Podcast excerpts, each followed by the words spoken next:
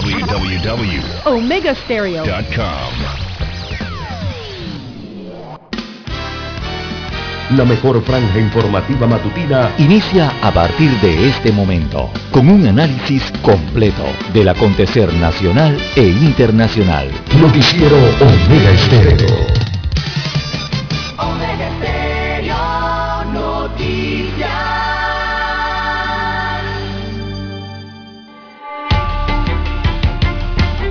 Continuación, los titulares, con los hechos que son noticias hoy.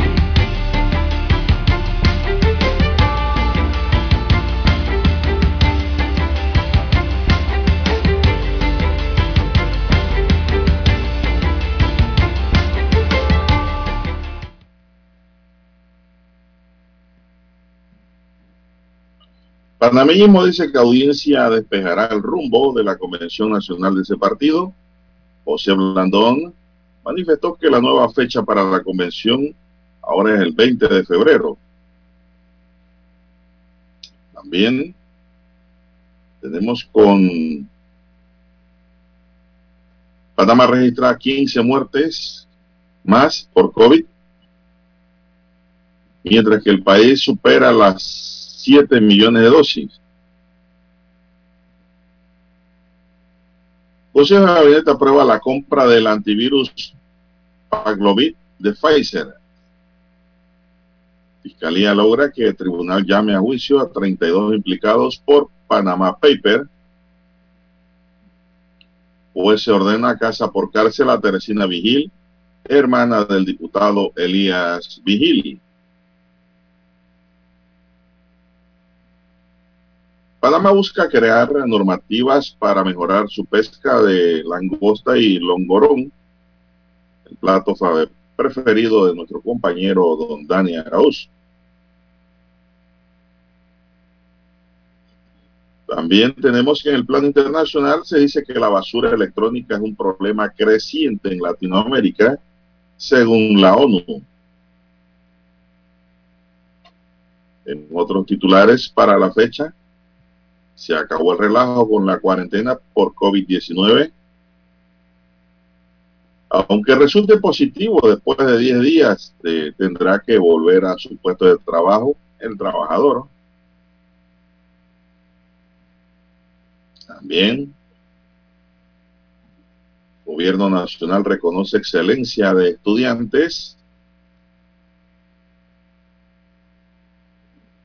En otros titulares tenemos en el fascinante mundo de los deportes, gran expectativa por el partido a desempeñarse en las eliminatorias para CONCACAF entre Panamá y Costa Rica, Costa Rica y, y Panamá. Ese juego se significará mañana También tenemos, señoras y señores, para hoy, un senador fue hallado sin vida en la empresa Élite. Cuatro heridos de gravedad de una colisión en el puente, en la vía Centenario, a eso del mediodía de ayer. Y tenemos que también más de mil paquetes de drogas incautaron en Costa Arriba de Colón. Sigue trabajando la policía en incautación de drogas. Y sigue la droga entrando. No hay quien la pare. Señoras y señores, estos son solamente titulares. En breve regresaré con los detalles de estas y otras noticias.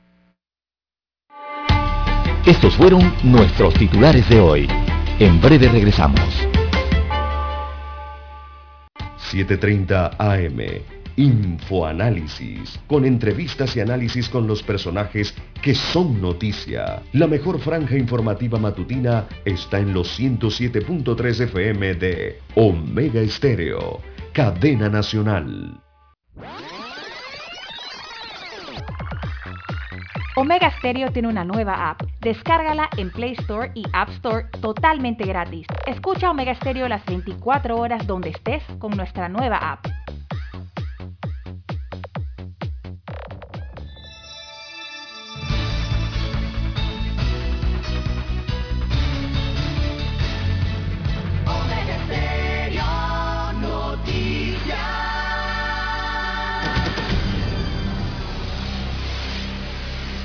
...5.30 AM... Noticiero Omega Estéreo... ...presenta los hechos nacionales e internacionales más relevantes del día. La mejor franja informativa matutina... ...está en los 107.3 FM de... Omega Estéreo... Cadena Nacional.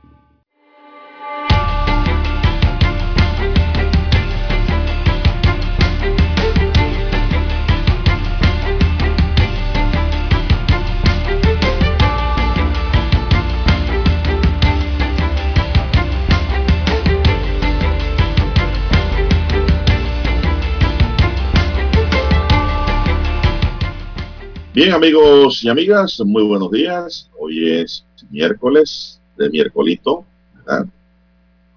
Hoy, este fin de semana también hay gordito, Dani. Cómprate uno.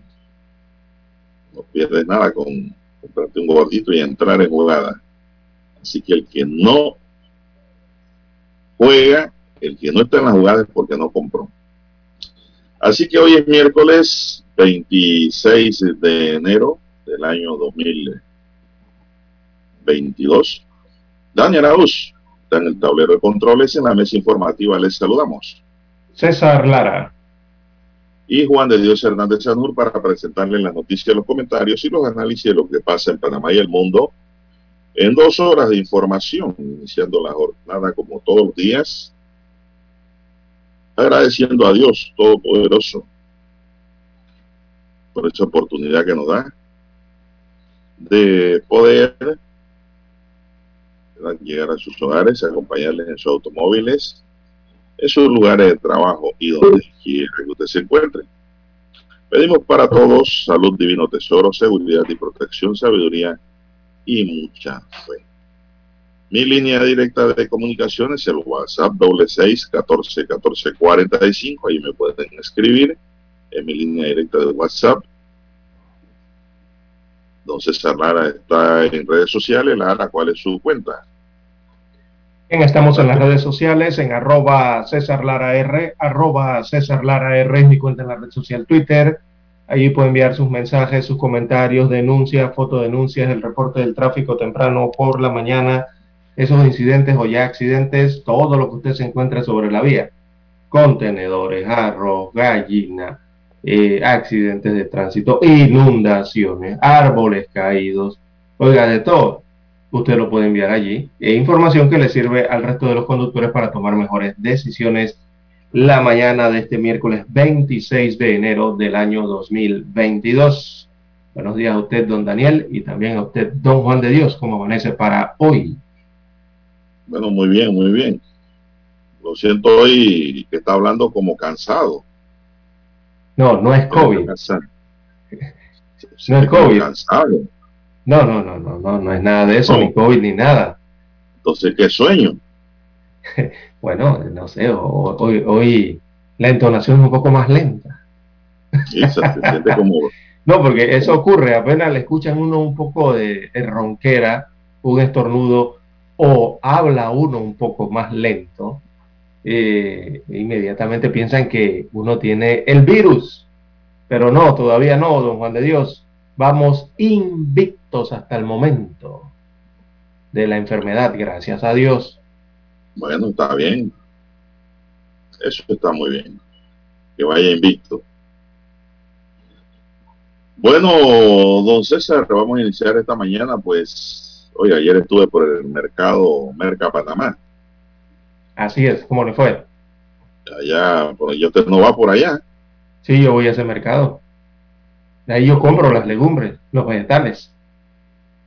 Dice el compadre Pacho que no lo ha visto usted por allá más ni. una vez que fue el año del COVID, dice. O sea, sí, no vino más.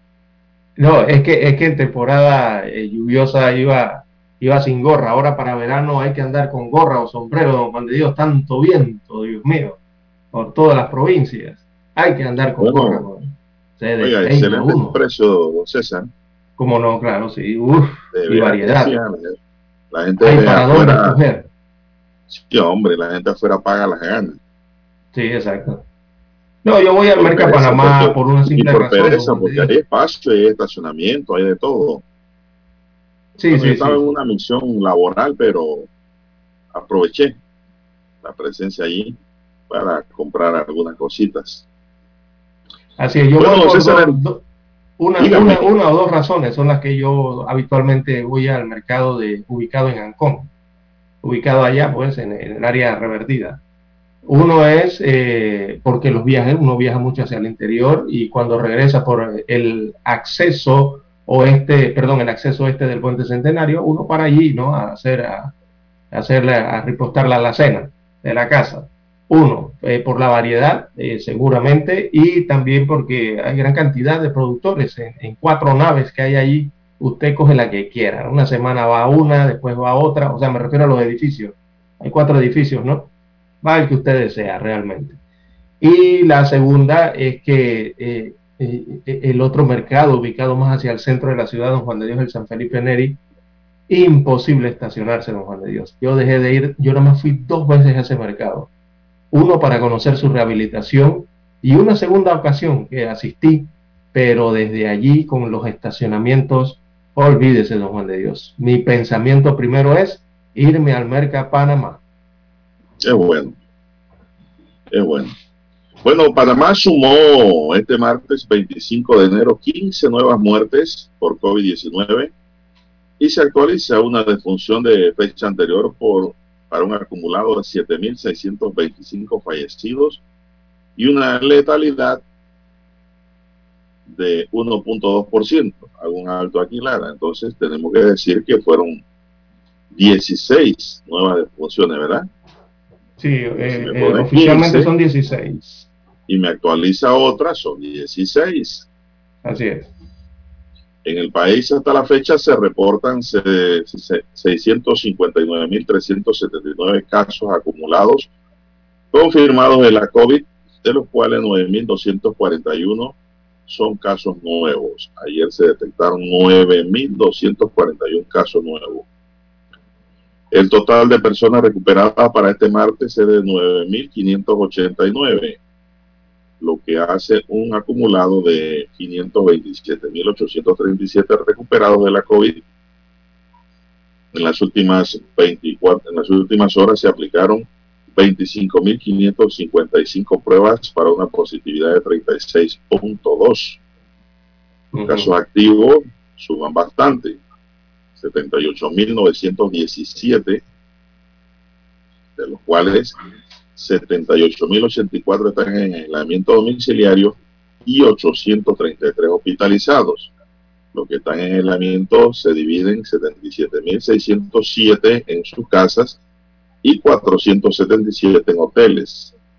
Los hospitalizados son 745 en sala y 88 en la unidad de cuidado intensivo. Vamos a una pausa, don Dani. Y regresamos. Noticiero Omega Estéreo. La mejor franja informativa matutina está en los 107.3 FM de Omega Estéreo, 530 AM Noticiero Omega Estéreo presenta los hechos nacionales e internacionales más relevantes del día. 7.30 AM. Infoanálisis. Con entrevistas y análisis con los personajes que son noticia. De 8 y 30 a 9 y 30 de la mañana. Sin rodeos. Con Álvaro Alvarado. De lunes a viernes. Por Omega Estéreo.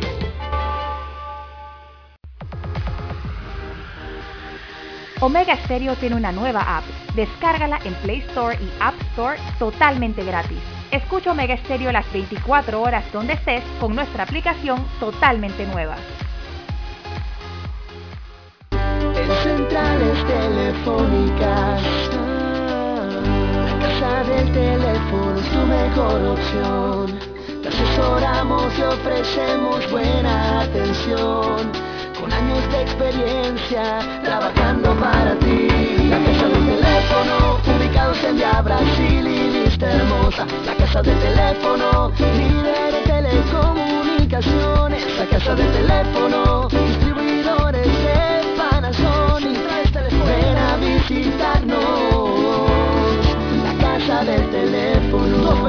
229-0465 lsdtcorp.com Distribuidor autorizado Panasonic. Para anunciarse en Omega Estéreo, marque el 269-2237. Con mucho gusto le brindaremos una atención profesional y personalizada. Su publicidad en Omega Estéreo. La escucharán de costa a costa y frontera a frontera. Contáctenos 269-2237. Gracias.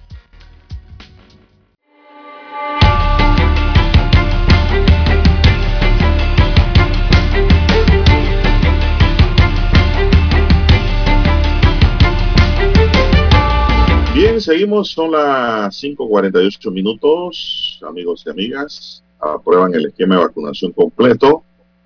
Por otro lado, el Ministerio de Salud aprobó el esquema completo de vacunación contra la COVID-19 que se establece ahora en tres dosis a partir de los 16 años, dos dosis para las edades entre 12 y 15 años y una dosis de 5 a 11 años. De igual manera, el MINSA comunicó que se extiende el periodo para cumplir con el esquema completo de vacunación hasta el 20 de febrero de 2022. O sea que ya no. O, sí, o sea que no, no, será el 20, no, será el 28 de enero, es lo que quiere decir ese decreto. Entonces. Eso Había estipulado para el 28 de enero. de enero, pero lo están extendiendo hasta la fecha del 20 de febrero, ¿no? Sí, para, para que la cumplir. gente se ponga su tres dosis. Exacto, es para cumplir, le está dando tiempo a, a, a, los ciudadanos, ¿no? Para que vayan por sus dosis. Así que será a partir del 20 de febrero. El, el, eh, lo están extendiendo por segunda ocasión. Bueno, ¿qué más tiene usted allá sobre el tema? ¿Qué sigue la nota? ¿Qué, qué sigue diciendo la nota, don Juan? Nada, yo quiero saber es que usted dice que está llegando al pico. ¿Qué cosa? Según su cuadro. Ah, no, no, vamos a revisar aquí rápidamente los casos activos, cómo andan.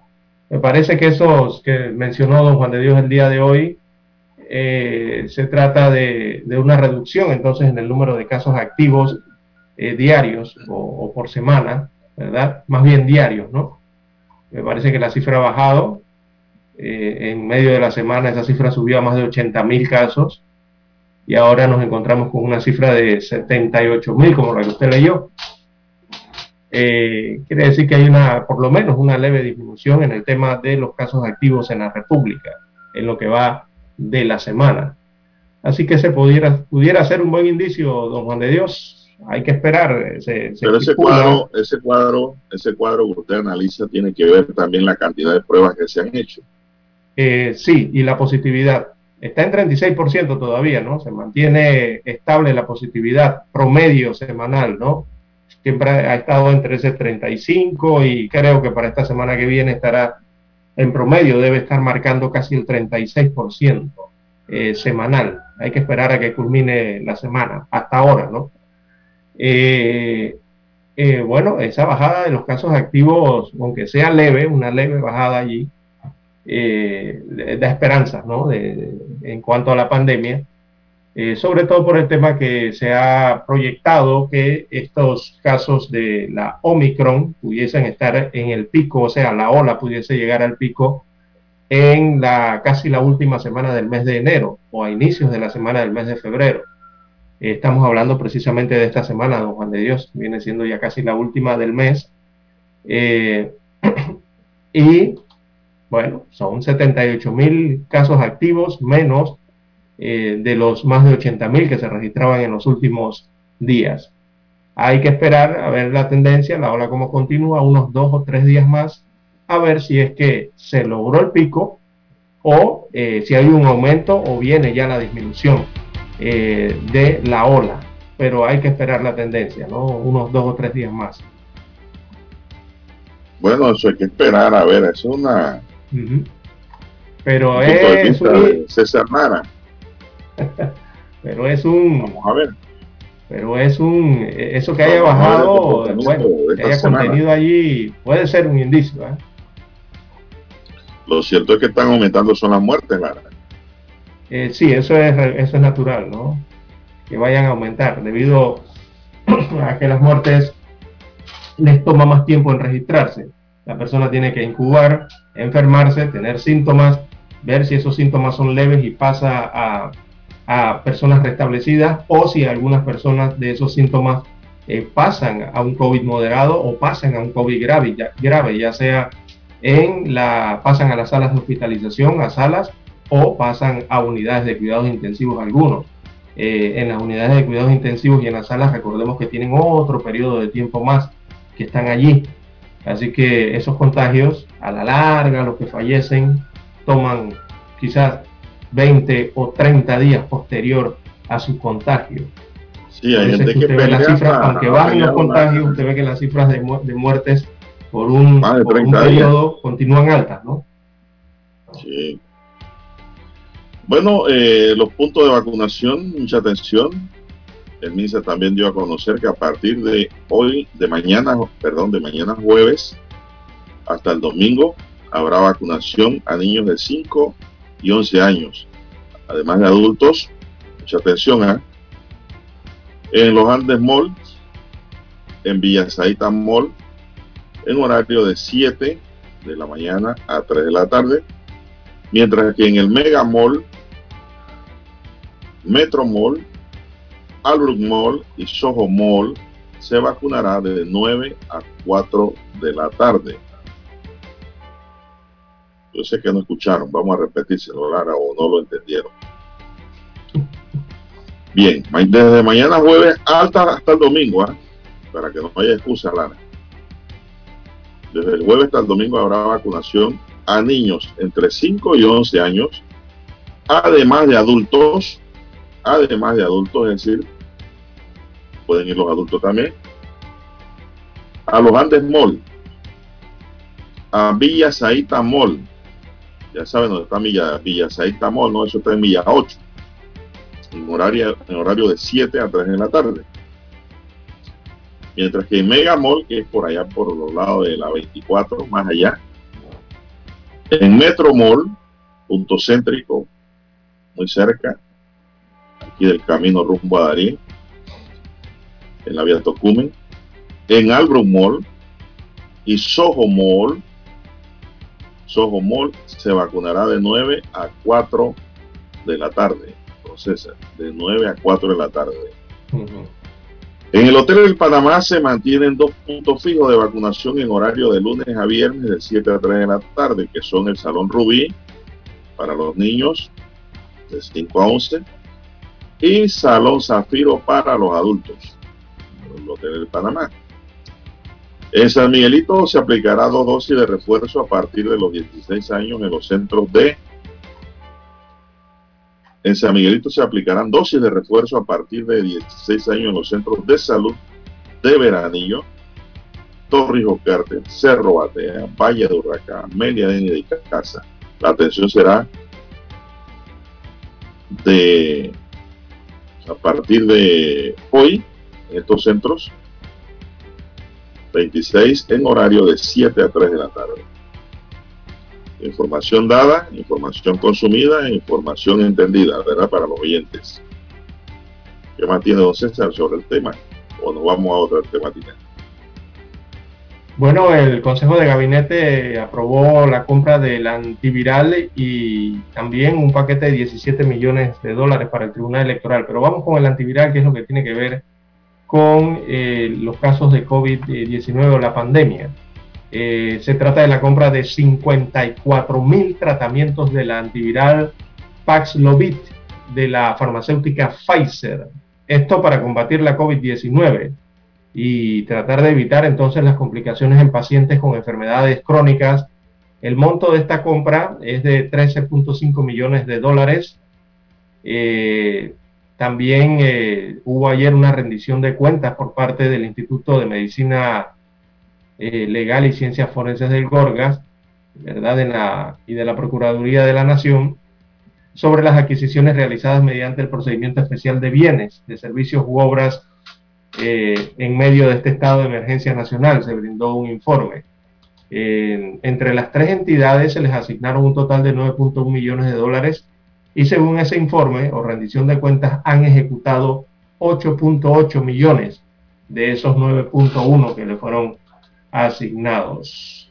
Eh, parte entonces eh, de lo que se trató ayer en el Consejo de Gabinete, principalmente esta aprobación del antiviral Paxlovid eh, para el tratamiento de COVID-19, o sea, tratar de evitar complicaciones con este medicamento a personas que presentan enfermedades crónicas y pudiesen padecer también de COVID-19. Esto fue aprobado el día de ayer en el Consejo de Gabinete.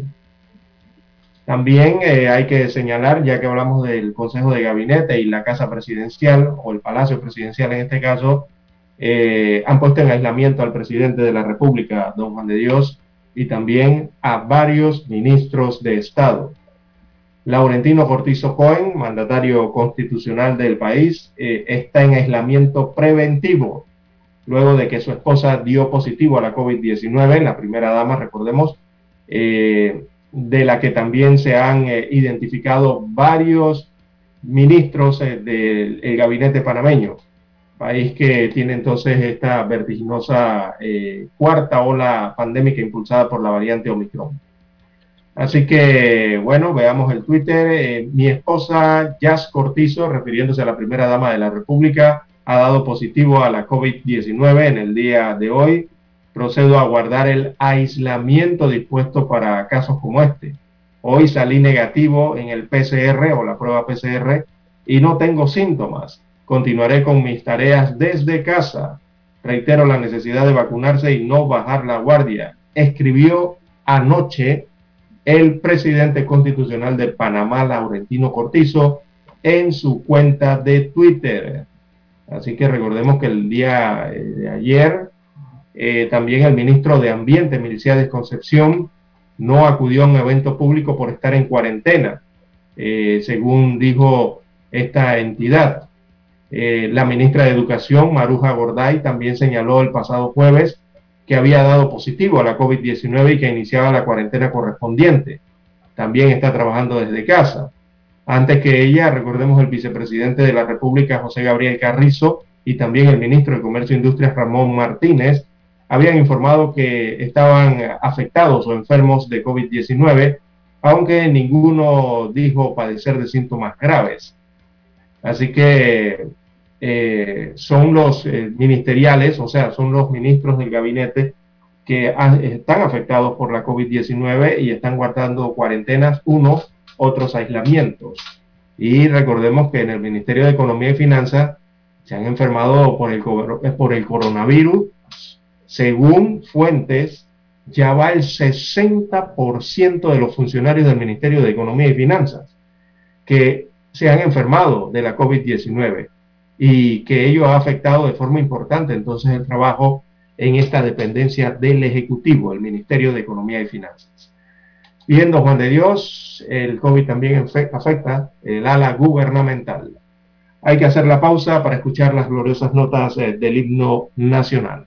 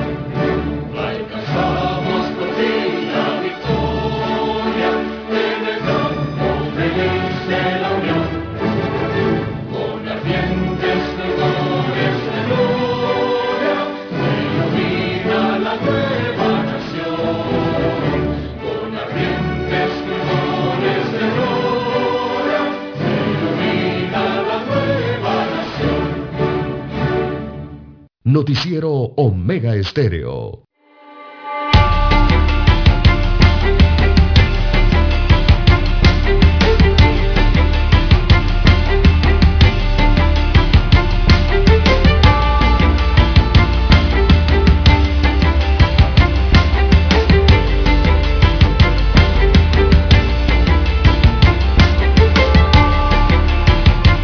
Bueno, ¿qué hora tenemos ya, don César?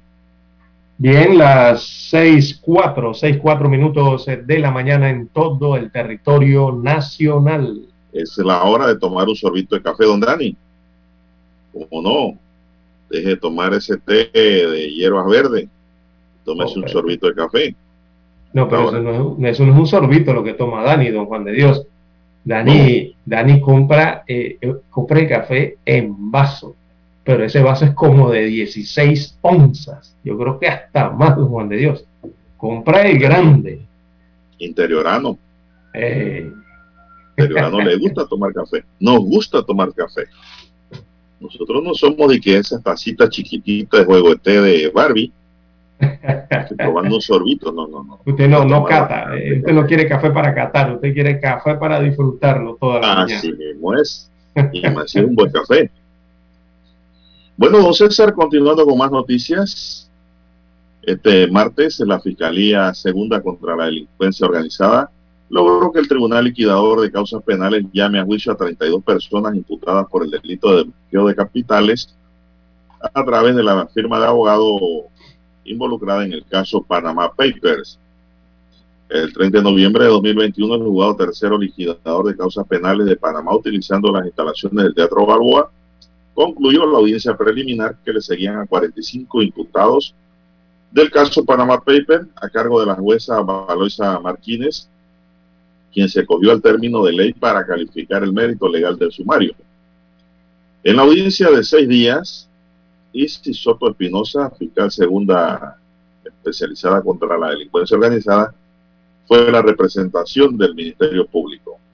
La investigación que consta de 462 tomos surgió a inicios de 2016 por el supuesto delito de blanqueo de capitales, en el caso de los papeles de Panamá, lo cual, la cual se destapó por la presunta filtración de documentos de la firma de abogados panameña Mossack Fonseca. Panama Paper es una investigación periodística internacional donde fue revelada la principal actividad comercial de la firma de abogados, que era crear y administrar sociedades offshore que eran presuntamente utilizadas para el blanqueo de capitales. Así que 32 personas, los César, llamadas a juicio. Después de la depuración que se dio en la audiencia preliminar que duró varios días. Ahora esas 32 personas, Lara, el Ministerio Público pues ha establecido su relación con el supuesto delito de blanqueo de capitales. Ellos tendrán ahora un término legal para presentar sus nuevas pruebas. Se puede, porque en el proceso inquisitivo se puede. Inclusive en el inquisitivo, mixto inquisitivo, se pueden presentar pruebas extraordinarias en el día de la audiencia. ¿Eso qué significa? Que las 32 personas que están involucradas en este caso, ya para ir a audiencia de fondo, tienen también la oportunidad de defenderse. Y en audiencia, pues, de primera instancia de fondo, demostrar su inocencia, su no participación. Así que esto va por lo largo, ¿ah?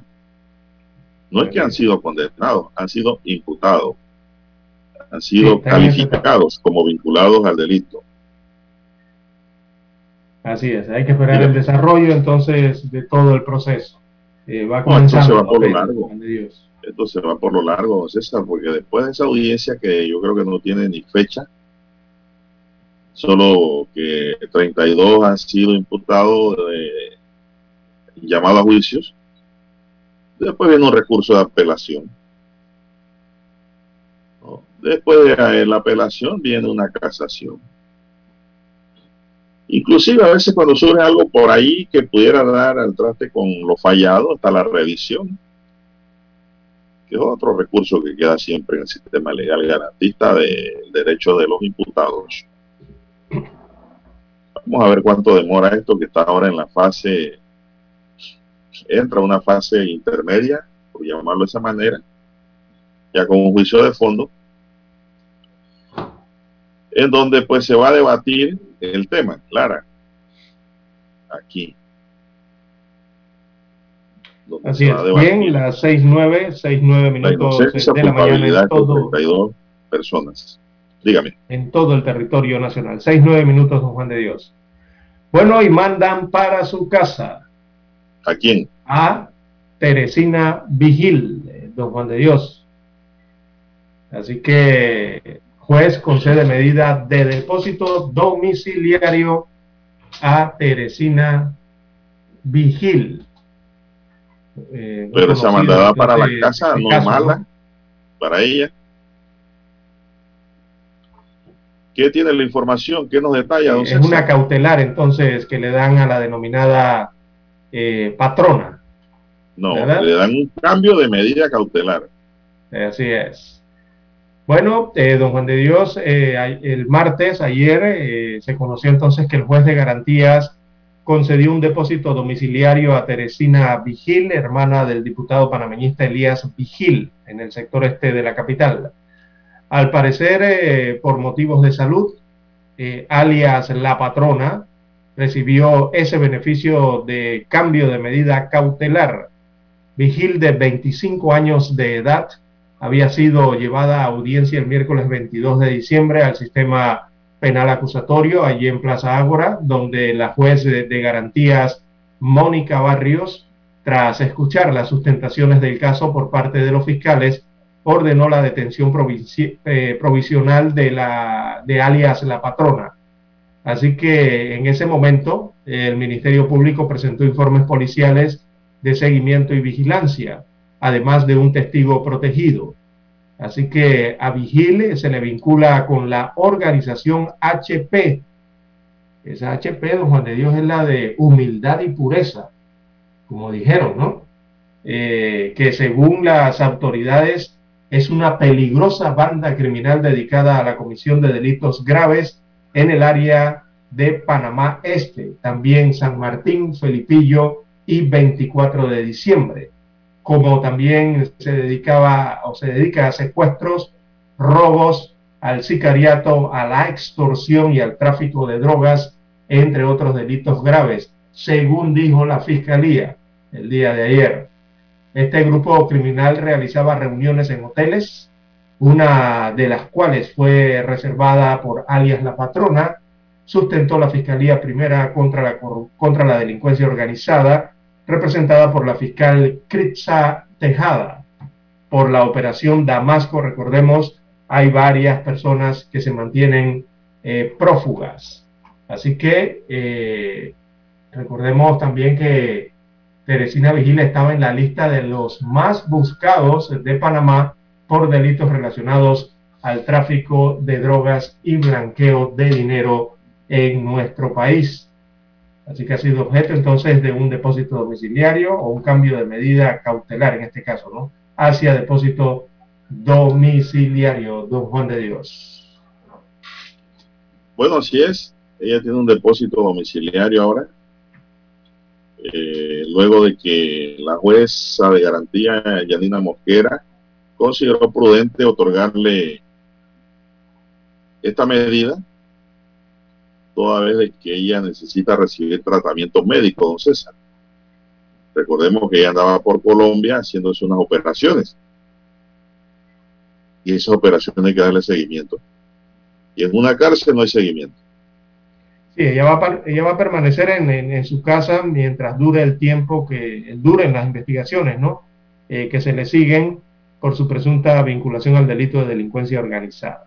Sin embargo, don César, el Ministerio Público dijo que va a presentar un recurso de apelación hoy a la decisión de la jueza. En una audiencia de revisión de medidas cautelares, pues el abogado de Vigil a quien se le investiga por la presunta vinculación a la red criminal que usted dijo, eh, pidió la medida en razón de la operación Damasco que le involucra. Eh, pidió cambio de medida cautelar inicialmente aplicada por la jueza de garantía Mónica Barrio el 22 de diciembre, es decir, Mónica Barrio cuando la detuvieron y le hicieron una audiencia de control de garantías constitucionales, de aprehensión, imputación y medida cautelar, dijo que se quedaba detenida. Así es, desde el 20 de diciembre. El de diciembre, hoy que es Lara, hoy es 20, bueno, 25, ayer era 24. Ayer era 25 un mes ha estado detenida en una cárcel y lo cierto es que esas operaciones que se hacen, claro está, las jóvenes hay que darle seguimiento y lo más probable es que allí el abogado presentó el informe del Instituto de Medicina Legal y Ciencia Forense donde se indica que lo que las operaciones que ella tiene tienen que recibir atención médica en tiempo oportuno. Recordemos que esto se agrava. Así es. Por esa razón, pues, la han enviado a su casa. Entonces, Así es, la patrona es la esposa de Carlos Roberto Aguilar Becerra. Él es alias Robert en esta investigación y él es el cabecilla del grupo criminal HP, quien se encuentra prófugo. Eh, recordemos, lo están buscando. Bien, hay que hacer bueno, eh, falta otro asalto, César, y si ahora revocan la medida, tiene que volver. Tiene que volver al centro de rehabilitación femenino. Así es. Vamos a ver qué pasa en la audiencia que va hoy a anunciar el Ministerio Público, va, a apelar la medida. Vamos a ver qué acontece en este caso. Son las 6:15 minutos.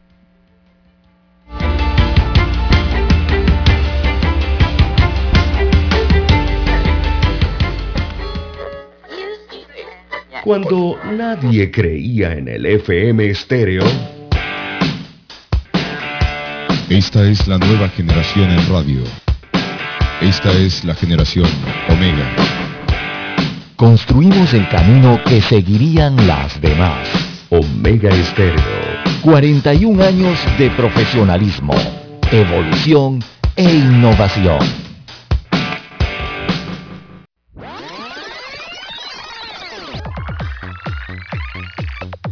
Omega Stereo tiene una nueva app. Descárgala en Play Store y App Store totalmente gratis. Escucha Omega Stereo las 24 horas donde estés con nuestra aplicación 100% renovada.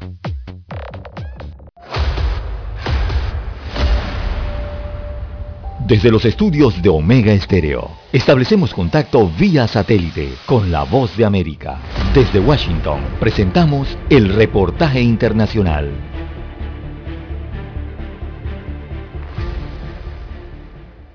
Algunos funcionarios de la salud mundial anticiparon que en un futuro cercano la pandemia del COVID-19, que ya ha cobrado la vida de más de 5 millones de personas en el mundo, que el siguiente paso podría ser una fase más manejable y estable, luego de que muchos países reportaron cifras récord de contagios durante los últimos días debido a la rápida propagación de la variante Omicron.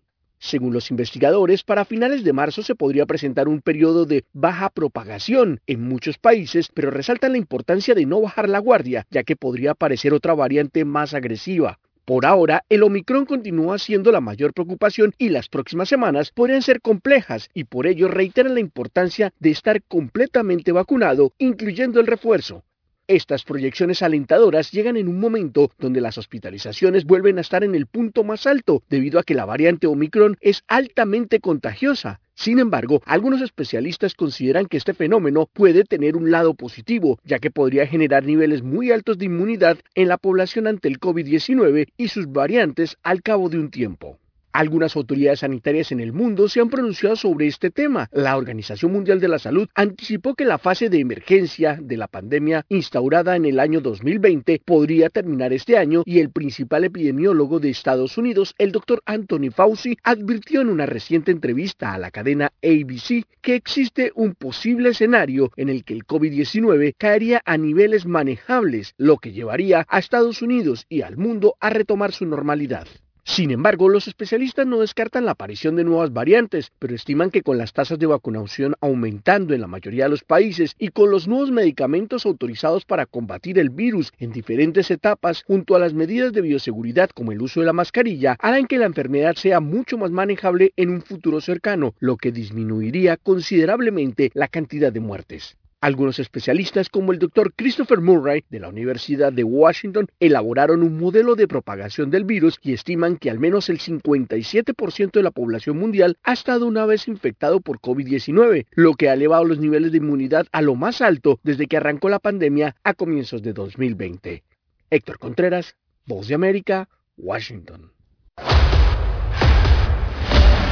Escucharon vía satélite desde Washington el reportaje internacional. La mejor franja informativa matutina está en los 107.3 FM de Omega Estéreo. 5.30 AM. Noticiero Omega Estéreo. Presenta los hechos nacionales e internacionales más relevantes del día. 7.30 AM. Infoanálisis. Con entrevistas y análisis con los personajes que son noticia. De 8 y 30 a 9 y 30 de la mañana sin rodeos, con Álvaro Alvarado, de lunes a viernes, por Omega Estéreo.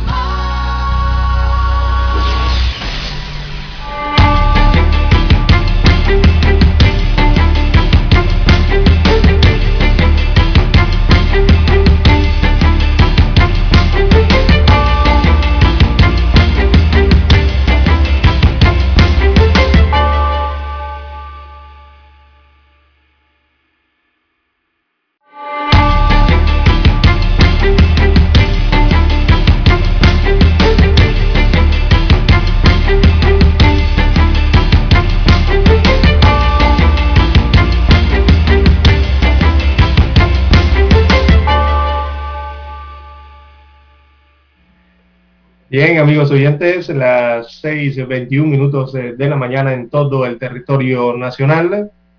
Bueno, también eh, eh, observar aquí el tema de ese choque bastante aparatoso que se registró ayer en el acceso oeste del puente Centenario, o la carretera Centenario, como lo conocen algunos, eh, de este aparatoso accidente de tránsito en la vía Centenario en dirección hacia el distrito de Arraiján del día de ayer, en el que estuvieron involucrados dos camiones articulados y también siete autos particulares en ese accidente de tránsito, eh, en donde hubo dos lesionados y aparentemente la causa pudo ser la velocidad por parte de uno de los conductores de uno de estos articulados o camiones tractores mula, ¿no? Como le conocen. Eh, una de, uno de estos camiones, tractor, eh, y una camioneta quedaron, según las fotografías y los videos, a orilla de la carretera, producto del impacto ¿no? que recibieron.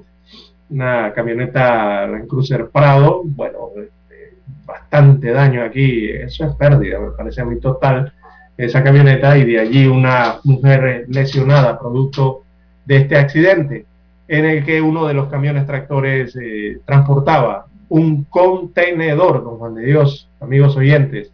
Este camión se volcó y ese contenedor también con él, ¿no?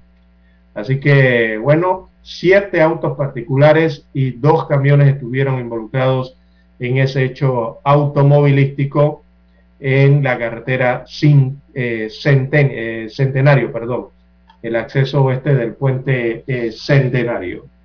Bueno, Juan de Dios es una carretera por donde está habilitado el tránsito de los camiones, porque esos camiones no pueden pasar por el puente de las Américas o el ensanche de Arraiján, eh, eh, Panamá. En el de Arraiján, Panamá, solamente pueden pasar eh, camiones hasta ciertas toneladas. Si mal no recuerdo, estaban hasta las 10 toneladas, creo. Si mal no me, me falla la memoria o si no ha cambiado la reglamentación. Los que transporten mercancía de mayor tonelaje, todos tienen que ir por eh, el puente centenario y sus vías de acceso. Y eso trae una gran circulación de camiones por esa vía, don Juan de Dios. Ese, es el detalle. y, por eso que hace falta vigilancia del tránsito. Exacto, sí. Y eso provoca entonces estas situaciones. De, hay mayor cantidad de camiones circulando por allí. Y bueno, como siempre, don Juan de Dios, eh, en la viña del Señor hay de todo. Hay buenos conductores, hay otros que no. Eh, y eh, bueno, ocurren estas situaciones como las ocurridas el día de ayer. Por eso hace falta vigilancia, como usted bien señala, de radiopatrullas en esta eh, vía de acceso al puente centenario Don Juan de Dios. Por allí a veces veo inspectores azules del tránsito, pero pocos. Y hacen que falta son de pesas y dimensiones, ¿no? No, también hay de azules, celeste. Ah, del. Pero, sí, sí, sí. Pero hacen falta más y también de la policía de tránsito. De la operación de verdad hay, hay, hay, gente que le pesa el ñame, le pesa el pie y le gusta correr. O corren y no se dan cuenta. Sí, sobre todo con los camiones de velocidad. Sí, y los camiones, los camiones articulados, don Juan de Dios, recordemos que transportan peso, mucho peso, y los conductores de estos camiones, eh, bueno, tienen que tener un grado de conducción, don Juan de Dios, y sobre todo de conciencia, que están transportando eh, estas grandes toneladas de mercancía y que eso afecta a la conducción, don Juan de Dios. No es lo mismo andar en un camioncito pequeño hoy. que llevar uno de estos camionzones, ¿no? Testigos, dice el siglo, dijeron que el accidente se produjo por el exceso de velocidad y que los, los vehículos articulados hacían regata. Imagínense usted. Ahí es donde tiene que estar la policía de tránsito. La fiscalización, exacto. Y ponerle la boleta sin concentración, no César. Nada de que voy a dar un chance, una oportunidad. No, no, no. Usted está acostumbrado a correr aquí porque lo está haciendo. Ahora, no, que déme un chance, por favor, hay una oportunidad, que esto y lo otro, que por aquí, que por allá, que mira, que se me está cayendo aquí un, que me está cayendo un papelito. No, no, no, no, no, no, no. Boleteado. Déjese correr, que puede ocasionar la muerte de otra gente. Aquí hay cuatro heridos graves. No sabemos cuál es el desenlace. Por culpa de estos trailers que algunos conductores manejan desordenadamente. Sí, recordemos que esos vehículos, don Juan de Dios, pesados, eh, son más difíciles de detener. Eh, si usted tiene que frenar o alguna emergencia en la carretera, es más difícil detenerlo y es más difícil de controlar, así de sencillo por sus tamaños y sus pesos, ¿verdad? Y un vehículo más pesado, como un camión semirremolque, tiene más probabilidades de causar lesiones catastróficas en un accidente. Gracias a Dios, eh, no fue este caso, pero eh, ya, hemos visto accidentes que han ocurrido así con eh, eh, saldos fatales, sobre todo de los vehículos más pequeños, que en ocasiones suelen colisionar con ellos. Porque hay un tema de muchas cosas, don Juan de Dios. Recordemos que los vientos de alta velocidad y afectan todo esto, ¿no? estos camiones también generan un viento y regularmente se ven involucrados en accidentes de tránsito por el exceso de velocidad regularmente. Así es. Bueno, ese accidente ocurrió, César, cerca de las 11 de la mañana, creo yo que como a las once y media, 11 y 40 por allí. Porque yo recuerdo haber salido de Merca Panamá hacia Chorrera, a eso de las 11. Y al ratito. Estaba por allí? Yo estaba en Merca Panamá ayer, no le dije.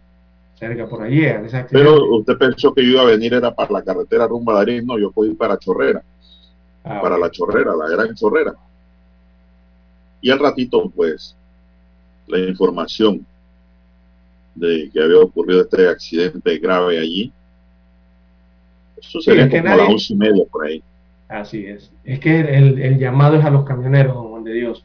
Ninguno de esos camioneros debe conducir a una velocidad que sea más que la razonable y más que la prudente bajo las circunstancias en que están circulando porque cuando llevan esas cargas, don Juan de Dios, eh, ellos bien lo saben, ellos saben que las maniobras tienen que ser a menor velocidad, deben circular a menor velocidad en las carreteras por cualquier situación eh, que se le presente. Por eso incluso eh, en esta carretera, no sé, no estoy muy claro si la Autoridad de Tránsito y Transporte Terrestre o Operaciones del Tránsito de la Policía Nacional, yo creo que es la ATTT, o no sé cuántas te lleva, eh, es la que tiene que regular la velocidad para los camiones. Yo creo que le deberían poner letreros, señalización específica para camiones eh, que incluyan el límite de velocidad de esa carretera, o sea, para los camiones exclusivamente,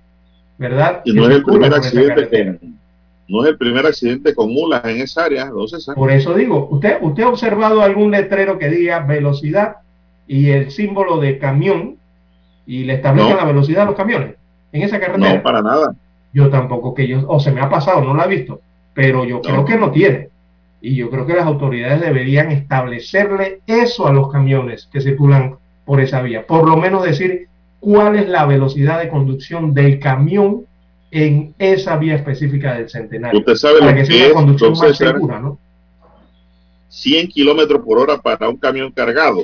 No, hombre, eso es demasiado, don Juan de Dios. Eso es un exceso. Eso es un exceso, eso es, eso es, eso es seguro un accidente, don Juan de Dios. Eso es demasiado. Así que deberían las autoridades darse una vueltita por allá y ver esa temática que me parece a mí ayudaría, ¿no? Eh, a convivir eh, dentro de esa vía, a convivir, a que los vehículos puedan convivir bien ahí o, circular bien dentro de la vía. Todo el mundo sabe que un camión articulado, Lara, no frena de inmediato. Claro que no. Él frena y se va zurrado y golpea y se lleva todo lo que está por delante. Y a un exceso de velocidad es imposible evitar un accidente. Así que, atención autoridad de tránsito, hay que controlar la velocidad de los articulados en la vía centenario. Y a los conductores responsabilidad, a los conductores de estos camiones responsabilidad de controlar la velocidad. Vamos a la pausa, Dani, para escuchar el periódico. Infoanálisis.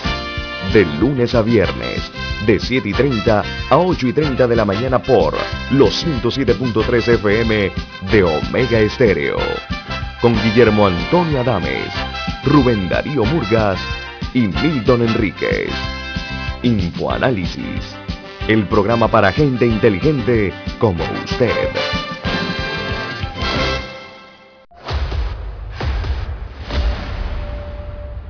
Desde los estudios de Omega Estéreo, establecemos contacto vía satélite con la voz de América. Desde Washington, presentamos el reportaje internacional.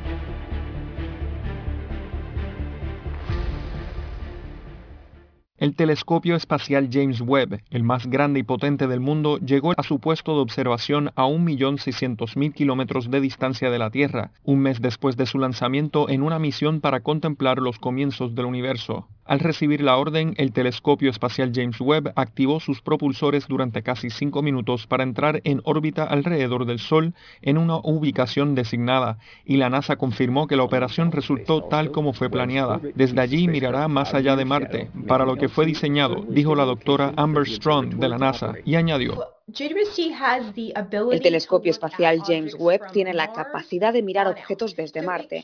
Nunca puede mirar hacia atrás, hacia la Tierra. Y de hecho, durante ese primer año de observaciones, tenemos planes detallados para observar muchos objetos en nuestro sistema solar para Marte, algunas de las lunas de los planetas exteriores. Antes de que el observatorio de un valor de 10 mil millones de dólares pueda iniciar operaciones en junio, debe llevar a cabo varios pasos. Sus espejos deberán alinearse meticulosamente, sus detectores infrarrojos deben enfriarse lo suficiente y sus instrumentos científicos deben estar calibrados. El telescopio les permitirá a los astrónomos echar un vistazo al pasado como nunca antes, remontándose a la época en que se formaban las primeras estrellas y galaxias hace 13.700 millones de años. Esos son casi 100 millones de años después del Big Bang, cuando se creó el universo. Además de realizar observaciones estelares, el web analizará la atmósfera en otros mundos en busca de posibles muestras de vida. El espejo primario con una cubierta de oro y de 6 metros y medio cuenta con 18 segmentos hexagonales y tendrán que estar alineados para apuntar todos al mismo lugar, una labor que tomará tres meses. John F. Burnett, Voz de América, Washington.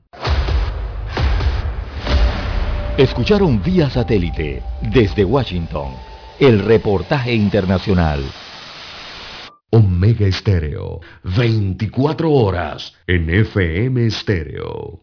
MM Company, la solución para tus textos escolares. Evita largas filas, ahorra tiempo y recibe tus libros escolares en la comodidad de tu casa. 396-1674, 6251-7417. MM Company, abona ya y separa tus textos. Pedidos arroba mmcompanyonline.com MM Company 396-1674-6251-7417. Visita nuestra página web www.mmcompanyonline.com. Diga que escuchó este anuncio en Omega Stereo y recibirá un obsequio.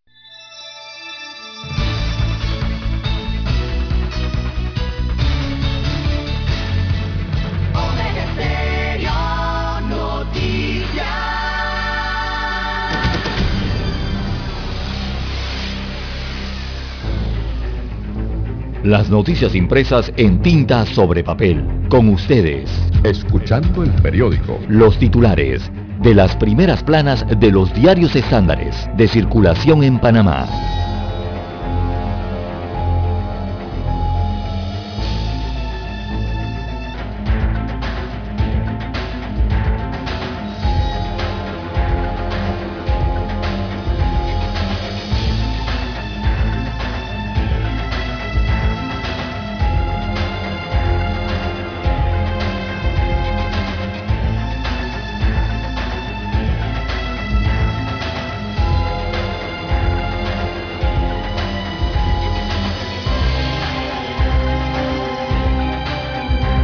Bien, amigos oyentes, el diario La Prensa titula para hoy, 10 años después, Panamá es menos transparente, destaca informe internacional.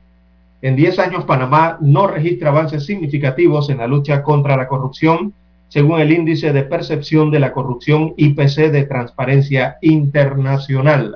Panamá prácticamente se ha quedado estancada en la lucha contra la corrupción, según destacan las gráficas y el índice de percepción de corrupción 2021.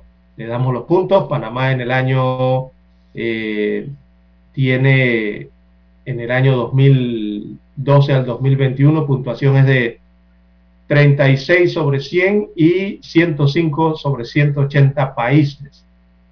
Eh, estamos prácticamente estancados en este tema. Bien, sublinaje BA.2 de Omicron bajo escrutinio científico. Se ha escuchado hablar mucho de este sublinaje en las últimas semanas, un sublinaje que tiene ligeras diferencias con el BA1, eh, por lo que se requiere más estudios científicos. El BA1 se refiere a, a Omicron.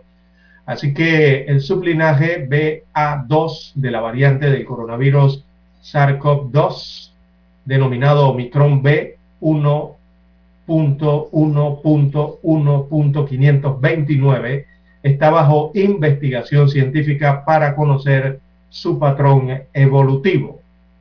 Bien, las vacunas evolucionan a través del tiempo, dice eh, Nieto, dice el doctor, así que el desarrollo de las vacunas contra la enfermedad COVID-19 específicamente para controlar la transmisión o, o la transmisible variante Omicron en adultos de hasta 55 años es una muestra de cómo evolucionan las vacunas a través del tiempo. Precisamente hablando de estos temas, se registran 15 decesos por la COVID-19 más un fallecido rezagado, o sea que en total son 16 las defunciones en las últimas 24 horas y 78.917 casos activos en Panamá, según el informe epidemiológico del Ministerio de Salud, de este martes 25 de enero. En las últimas horas se aplicaron 25.555 pruebas que recordemos dieron una positividad del 36%. También para hoy el diario La Prensa en primera plana titula Señor Contralor, cumpla con sus funciones, le dice el procurador de la Administración, Rigoberto González, al Contralor General Gerardo Solís. Así que este es un nuevo capítulo en la guerra epistolar entre el procurador de la administración, Rigoberto González, y el Contralor General de la República, Gerardo Solís, por la fiscalización del gasto o de los gastos de movilización y otros beneficios que reciben alcaldes y representantes de corregimiento. Así que realmente esos fueron tres derechazos en una carta que le envía eh, el procurador de la administración al Contralor General de, la República, Gerardo Solís, en la cual eh, le hace estas acotaciones en esa carta, ¿no? Eh, más bien allí el procurador González regañó jurídicamente al Contralor General Gerardo Solís. Básicamente fue lo que pasó con esa carta. También otros títulos eh, para la mañana de hoy, eh, una Contraloría sin excusa, hay un enfoque especial que hace el diario La Prensa para hoy. Los comunicados oficiales son una expresión de la información que conoce un servidor público y en ocasiones contienen informaciones que manifiestan la voluntad del servidor público responsable del comunicado. Esto en base a lo que generó lo que en el titular anterior le señalábamos. Panamá intenta atraer recursos para Estación Científica Coiba, así que lo que se busca es internacionalizar y atraer recursos económicos para apoyar las investigaciones en la Estación Científica Coiba AIP. Esto queda en la provincia de Veraguas. También las aerolíneas están optimistas pese a un 2021 complicado. Las compañías aéreas se, mostraron optimistas respecto a la reanudación del tráfico aéreo en el 2022, a pesar de la variante Omicron del coronavirus. Así que tras haber sufrido ese impacto de la crisis sanitaria el año pasado, muestran entonces este optimismo. También en otros títulos para la mañana de hoy del diario La Prensa, indicadores de crédito mejoran con reactivación. Es un informe sobre el desempeño bancario en Panamá. Así que el sistema bancario es un espejo de la economía, el otorgamiento de préstamos locales dimensiona que qué tan rápido eh, se está dando la recuperación o qué tan lentas van las cosas internamente en el país, en este sector eh, bancario. Bien, eh, también tenemos eh, para hoy, amigos oyentes, juez concede medida de depósito domiciliario a Teresina Jaén. Se trata del juez de garantías eh, que le da entonces este depósito domiciliario a la investigada por presunta vinculación a una red criminal liderada por Carlos Roberto Aguilar Arias Roberts y quien fue y que fue desmantelada entonces a través de la operación Damasco. Bien, en cuanto a los deportes, la prensa titula octagonal de la CONCACAF al rojo vivo. Así que México en la tabla, bueno, está en riesgo de ser desplazado por Panamá. Esto con la posibilidad eh, de un cambio de posiciones entre Panamá y México o alguno de los punteros, recordemos Canadá y Estados Unidos, eh, todos entonces, si se descuidan este jueves, eh, podría darse eso. Eh, se, reanudan entonces las eliminatorias de la CONCACAF para el Mundial Qatar 2022.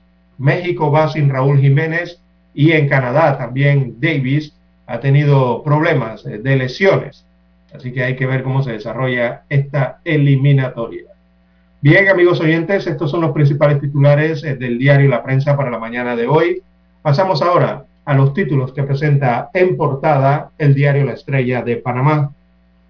Bueno, la estrella de Panamá para hoy dice audiencia despejará el rumbo de la Convención Nacional del Panameñismo. José Blandón, presidente del Panameñismo, manifestó que la nueva fecha para la Convención Nacional del 20 de febrero se mantiene. Jubilaciones y pensiones en las dos caras en Panamá. El Servicio Nacional de Migración estableció un permiso de residentes permanentes como jubilado y pensionado sin embargo, la realidad del panameño en lo que se refiere a la jubilación o pensión para sus propios nacionales es distinta y desalentadora. Claro, no es lo mismo un jubilado canadiense o gringo Lara que un jubilado de aquí de Panamá o de Venezuela o de Nicaragua. La diferencia es enorme en ingresos económicos. No, le voy a decir que los jubilados de Venezuela y Nicaragua están igual que de Panamá. No, no, lo de los Estados Unidos. No, el de Estados Unidos es distinto y el de Canadá. El Parlamento de Honduras se instala con dos directivas y sin salida a la crisis. El nuevo Parlamento fue instalado en medio de una crisis política por la elección de dos juntas directivas en propiedad, sin que se vea una salida por el momento. Panamá lanza su plan de acción para reforzar la estrategia climática dice aquí. El plan confirma el firme compromiso de Panamá y la Unión Europea para hacer frente al desafío común del cambio climático. Panamá es el segundo país en dar a conocer su plan. También tenemos que con implementará segunda fase con vigilancia por reconocimiento facial. Así que esto es lo que se va a implementar en Panamá. Entonces, eh, en relación al Centro de Operación Nacional conocida como COM del Ministerio de Seguridad Pública. Debieron poner el Centro de Operación Nacional ARA, COM, porque COM no son siglas conocidas Comisión recomienda al Pleno nombrar a Rafael Mezquita como directivo del IDAN. Panamá registra 15 muertes por COVID. El país supera las 7 millones de dosis aplicadas. Consejo de Gabinete aprueba la compra del antiviral Paxlovid de Pfizer. Fiscalía logra que el tribunal llame a juicio a 32 implicados por Panama Papers.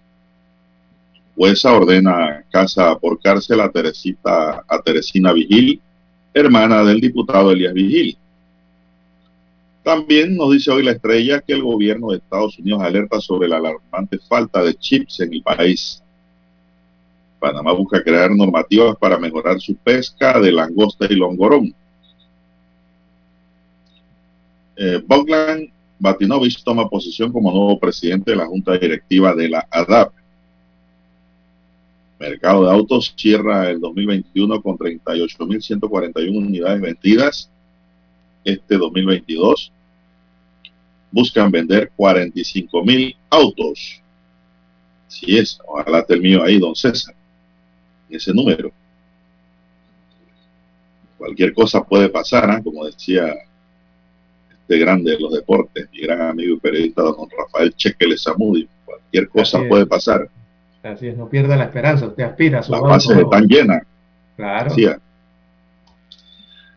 así estamos nosotros. Costa Rica versus Panamá, el duelo visto desde la orilla Tica. Dos periodistas deportivos, Yacín Quesada y Alejandro Fonseca, valoran el momento de las dos elecciones ante un partido cuyo resultado puede marcar su devenir en la eliminatoria.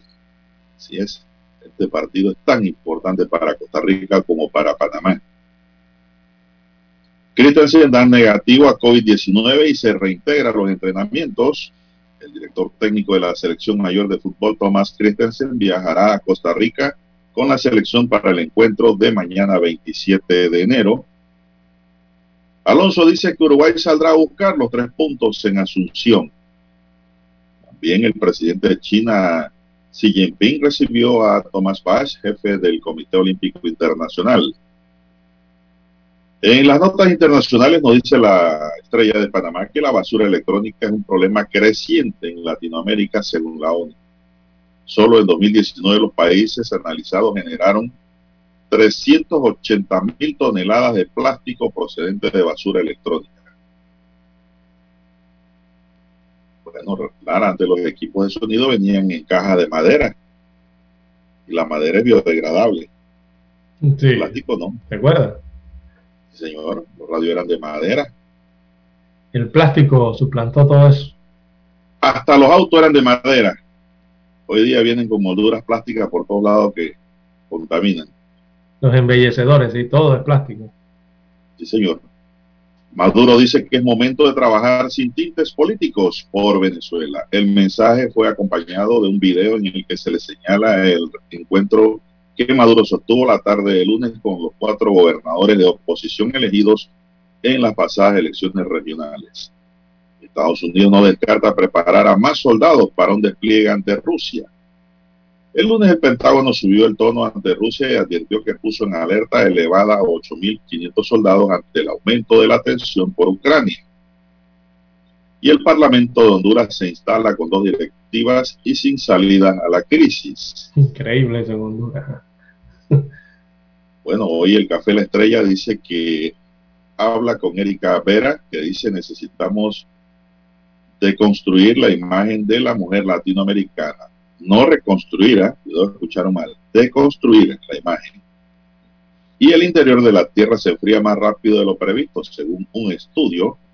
Expertos explican que mientras el planeta se calienta en su corteza, su interior se enfría de manera acelerada, lo que podría provocar fatales consecuencias para la vida. Pierde el balance. Bien, amigos y amigas, estos son los titulares que hoy le podemos brindar del diario La Estrella de Panamá y concluimos así con la lectura de los titulares correspondientes a la fecha. Vamos a una pequeña pausa y volvemos. Hasta aquí, escuchando el periódico. Las noticias de primera plana, impresas en tinta sobre papel. 7.30 AM Infoanálisis, con entrevistas y análisis con los personajes que son noticia. La mejor franja informativa matutina está en los 107.3 FM de Omega Estéreo, cadena nacional. Para anunciarse en Omega Estéreo, marque el 269-2237. Con mucho gusto le brindaremos una atención profesional y personalizada. Su publicidad en Omega Estéreo la escucharán de costa a costa y frontera a frontera. Contáctenos 269-2237. Gracias.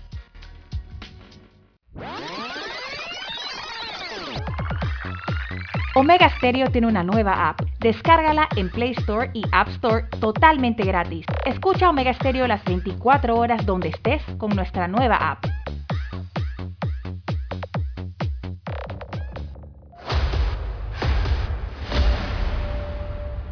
Desde los estudios de Omega Estéreo, establecemos contacto vía satélite con la voz de América.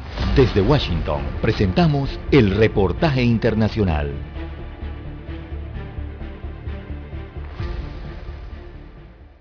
Pese a las medidas implementadas por el gobierno nacional en Arauca, con el refuerzo del pie de fuerza militar para hacer frente a la guerra que libran las disidencias de las FARC y el ELN, la crisis en el departamento fronterizo con Venezuela continúa. Varios ataques terroristas, así como asesinatos y secuestros de líderes sociales, han sembrado el pánico entre la población civil, como remarca el defensor del pueblo Carlos Camargo. Entre desplazamientos paulatinos y masivos ya hemos registrado un total de 1.486 personas afectadas. Las comunidades de Arauca no pueden seguir siendo afectados por la violencia entre los grupos armados ilegales. Les exigimos que deben dejar a la población civil por fuera de sus confrontaciones. Mientras tanto, la población civil pide presencia integral del Estado en el territorio, más allá de la estrategia militar, como expresó Oscar Durán, empresario afectado por un ataque terrorista. Nosotros no queremos guerra, no queremos más muertos. La población civil está asustada, pero los militares están aún más asustados. Estamos completamente desprotegidos. Si el Estado no nos acompaña, ¿a quién le vamos a pedir ayuda. Por su parte, el gobierno, a través de Emilio Archila, comisionado para la estabilización y la consolidación, a tiempo de rechazar la crisis humanitaria en Arauca, anunció mayor inversión social para la convulsionada región. Cada vez que estos salvajes nos han atacado de alguna manera, la respuesta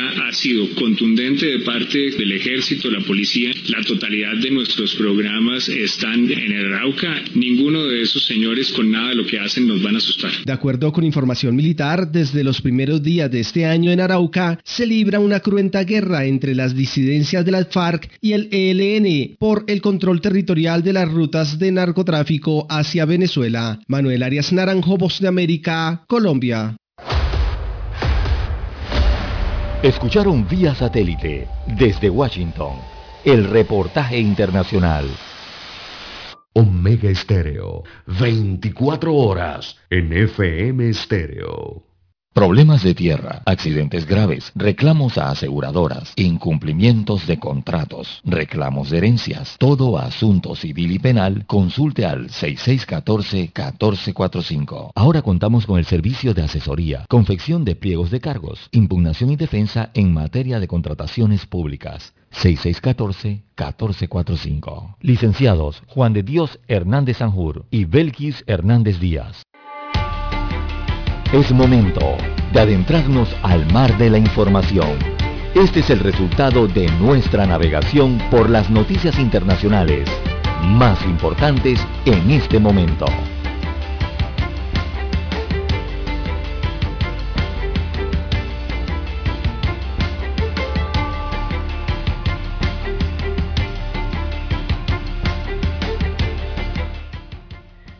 Bien, avanzamos. 6.54 minutos de la mañana, Don Juan de Dios. Las Estados Unidos no descarta. Están en ese conflicto. más soldados, don César. Así es, es, que están enviando.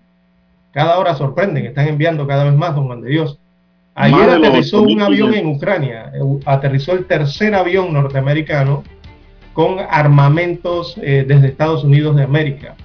Y ayer ese avión, un enorme avión, aterrizó en Ucrania, en Kiev, en medio, a unos kilómetros más, en medio de las maniobras militares que estaba haciendo Rusia.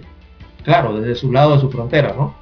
Así que todo eso está pasando y están enviando más tropas, don Juan de Dios, eh, soldados entonces a bases en Europa, en este caso los norteamericanos, como usted bien señala.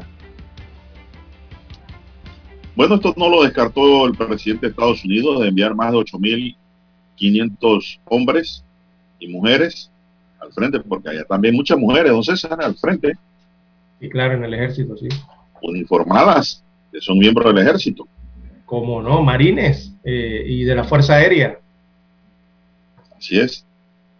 Kirby apuntó que el gobierno de Estados Unidos no descarta la posibilidad de situar más fuerzas en alerta elevada en los próximos días y semanas en respuesta a una pregunta sobre el tema durante una entrevista con la cadena de televisión estadounidense CNN. Esa medida podría afectar a alguna de las tropas de Estados Unidos. Tiene destacado en su base en suelo europeo y están allí para brindar apoyo a nuestros aliados sobre el terreno, recordó Kirby, es decir, hay tropas en otros lugares cercanos también que pudieran ser llevadas allá, a este territorio. Eh, preguntado en CNN sobre si esos soldados podrían ser desplegados en lugares que no sean territorios aliados, Kirby respondió tajantemente, no, ciertamente no. Eso quiere decir que sí. Entonces, buen entendedor, pocas palabras. Así es de esa forma, ese lenguaje al, estilo de nuestro abuelo. Nuestro interés es mantener la seguridad y la estabilidad en el continente europeo. Tenemos decenas de miles de fuerzas o permanente en el continente europeo. La seguridad y la estabilidad allí es por nuestro propio interés de seguridad nacional, afirmó. El Reino Unido Agregó que Estados Unidos ha enviado tres paquetes de asistencia castrense a Ucrania en los últimos días y que habrá más para garantizar que los ucranianos puedan defenderse de una eventual entrada y ataque de Rusia a su territorio, don César. Eh, esos son los tres aviones que han aterrizado en Ucrania, los tres aviones eh, de carga 747 con eh, armamento, don Juan de Dios, ¿verdad? Eh, con armamento desde Estados Unidos de América. Son tres aviones que ya han aterrizado. El Reino Unido, por su parte, don Juan de Dios, ellos han advertido desde Downington, de Downing Street, perdón, han advertido a Rusia de graves sanciones si deciden invadir Ucrania. Es lo que le ha advertido el gobierno británico a Rusia. Estados Unidos ha hecho lo mismo, ha hablado de grandes sanciones financieras, en este caso en temas que tienen que ver con financiamientos eh, a Rusia. Y en Ucrania, propiamente allá en el territorio ucraniano, eh, el ejército de Ucrania ya comenzó a prepararse ante un posible avance militar de Rusia. Es lo que se ha observado en las últimas horas de los combatientes entonces ucranianos que ahora sí cuentan con armamento don Juan de Dios y se están movilizando por el área, cuidando toda esa área fronteriza, ¿no? Recordemos que entre Ucrania y Rusia hay una frontera de más de 1.200 kilómetros. Eh, y en cierta parte de ella entonces está apostado el, el, ejército ruso, que habla de que está haciendo unas maniobras militares, eh, eh, de ejercicios, ¿no? rutinarias, pero están allí cerca de la frontera. Y esto entonces ha llamado la atención del occidente, que considera que Rusia pudiese estar preparando una invasión a Ucrania, que es lo que se piensa acá en el lado occidental, don Juan de Dios. Bueno, mientras eso, sí.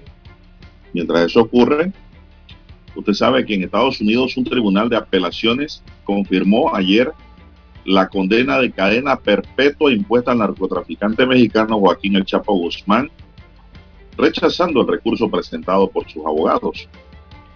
La Corte de Apelaciones del Segundo Distrito de Nueva York defendió la justicia del proceso llevado a cabo contra el Chapo y desestimó los argumentos de la defensa, que entre otras cosas decían que los miembros del jurado habían incumplido con las normas al seguir el caso en los medios y que protestaban por las condiciones de encarcelamiento. Es decir, eh, argumentos colaterales, Lara, no del propio proceso, ¿no?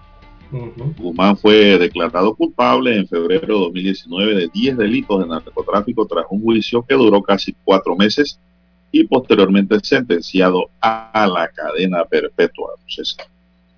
Así es, recordemos que este gozaba de una fama casi mítica, ¿no? Tras fugarse de la cárcel eh, en México dos veces, pero acá en los Estados Unidos no ha podido hacer eso. Ya tenemos la señal internacional directa desde Washington. Adelante, estudios. Omega Estéreo, 24 horas en FM Estéreo. El satélite indica que es momento de nuestra conexión. Desde Washington, vía satélite. Y para Omega Estéreo Panamá, buenos días, América. Buenos días, América.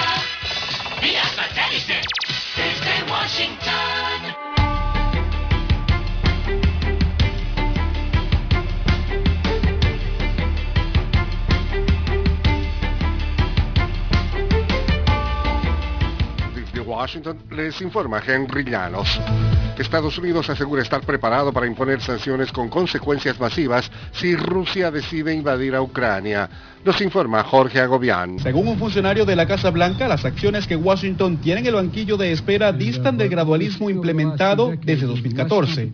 Las medidas incluyen duros controles de exportación que aseguran debilitarían la posición estratégica de Rusia en el mediano plazo. Se ha recrudecido en las últimas horas.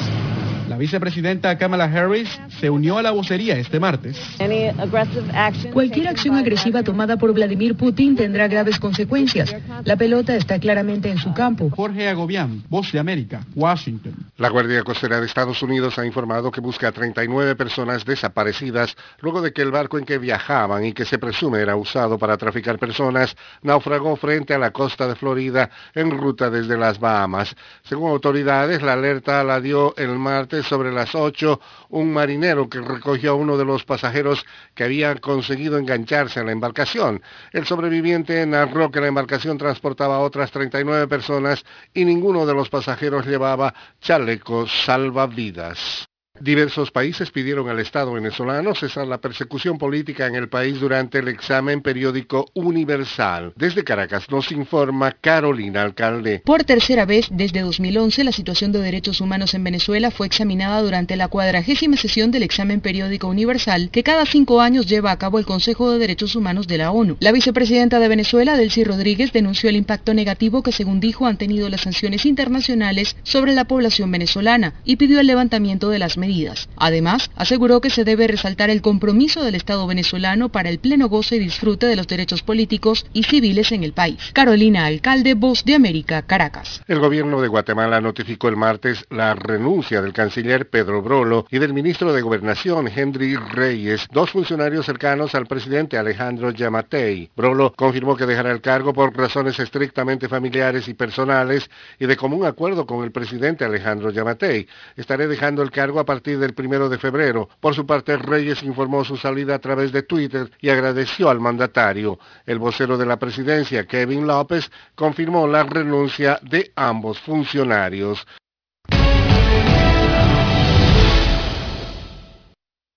La farmacéutica Johnson Johnson dijo que espera generar hasta 3.500 millones de dólares con la venta de su vacuna contra el COVID-19 este año, en comparación con 2.390 millones en 2021. Los retrasos en las entregas y una demanda desigual durante el año pasado dieron como resultado que el fabricante de medicamentos no cumpliera su objetivo de obtener 2.500 millones de dólares en ventas de vacunas en 2021. Se prevé que las contribuciones de la vacuna contra el coronavirus sean una pequeña parte de las ventas generales de Johnson Johnson, ya que la empresa la vende a un precio sin fines de lucro. Sin embargo, los rivales Pfizer y Moderna sí se han beneficiado de las ventas de sus vacunas, pronosticando ingresos multimillonarios para 2022. En general, Johnson Johnson prevé ventas anuales de 98.900 millones de dólares a 100.400 millones por encima de las expectativas de 97.790 millones de dólares. El pronóstico de Johnson Johnson llega en un momento en que busca separar su unidad de salud del consumidor y enfocarse en los negocios de dispositivos médicos y productos farmacéuticos. Alejandro Escalona, Voz de América, Washington. Desde Washington vía satélite y para Omega Estéreo de Panamá hemos presentado Buenos Días América.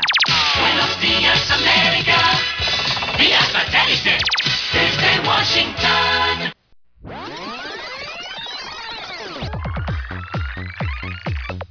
Omega Stereo tiene una nueva app. Descárgala en Play Store y App Store totalmente gratis. Escucha Omega Stereo las 24 horas donde estés con nuestra aplicación 100% renovada. Hola, le llamo por el aire acondicionado de mi auto. Ah, ah, ah, sí, sí, señora. Fíjese que estamos intentando lograr un enfriamiento general de su auto que le permita a usted y a su familia el mejor confort a la hora de viajar o llevar a sus hijos al colegio. Para esto solo necesitamos que el clima en su automóvil sea el ideal, introduciendo cientos de cubitos congelados. que ¿Qué? Solo en Refricentro Nordic podrás hablar con especialistas en aire acondicionado, especialistas en el clima de tu auto. Calle Principal El Ingenio, Avenida La Paz, Edificio Nordic 102. Consultas al teléfono 393-2244. Omega Stereo Noticias.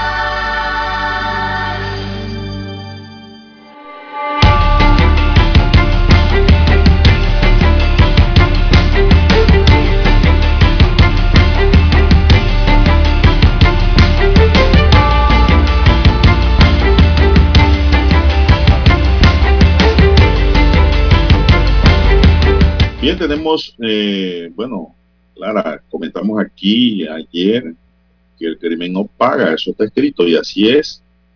Y un momento de ira, ¿no? Una condición iracunda puede conllevar a cometer errores y hay que controlar la ira. En horas de la tarde de ayer, el taxista que le propinó tres puñaladas al conductor de un metrobús fue llevado a audiencia de control de garantía tras haber sido capturado el mismo día lunes. Autoridades dieron a conocer que el juez de garantía legalizó su aprehensión, le imputó los cargos por el delito de homicidio en grado de tentativa, que no es relajo, es como si casi se lo hubiera matado Lara, y dictaminó la medida cautelar de detención provisional. El individuo cometió la agresión cuando colisionó con una de las unidades de transporte colectivo en el semáforo del centro comercial La Doña. Y digo que la tentativa es como si lo hubiese matado en cuanto a la aplicación de la pena, don César. La tentativa de homicidio tiene un- una pena alta, bien alta. Se conoció que la víctima de nombre Luis Ortega se bajó del vehículo y fue allí donde el taxista lo apuñaló dos veces por la espalda y una en el abdomen. Ahora el Ministerio Público tiene seis meses para culminar esta investigación. Bueno, yo creo que antes de los seis meses la debe terminar, don César, esta investigación. Allí no hay mucha, mucha cosa que, muchas pruebas que buscar y practicar. Así es. Muchos testigos eh, y la situación de fuga. Bueno, prácticamente, ¿no? Testigo y, y el informe médico forense, con eso se lo llevan a, a la joya. Allá va a quedar. Oiga, Son las momento 7, de- 7 minutos. Por un momento de ira, ¿no? Eh, pierde la tolerancia ayer lo las comentamos, personas, hay que sobre perder todo en medio del la ambiente compostura. sí, vehicular ahí, ¿no? Bueno, una lástima, ¿no? Bien, don Juan de Dios, bueno, y, y- y se, ha, se ha convertido prácticamente en un tinglado, don Juan de Dios, eh, lo que está ocurriendo entre el procurador de la administración y el contralor general de la República. Eh, por Ajá. una parte, Rigoberto Solís, procurador general de la administración, perdón, Rigoberto González, y por el otro lado, el contralor general de la República, Gerardo Solís. Oiga, ayer el procurador de la administración le envió una carta a Gerardo Solís en respuesta a unos señalamientos del Contralor con relación a los gastos de movilización de los alcaldes y el tema de los representantes de corregimiento. Y, y en esa carta, don Juan de Dios, el procurador de la administración, lo instó a dejar de hacer insinuaciones infundadas.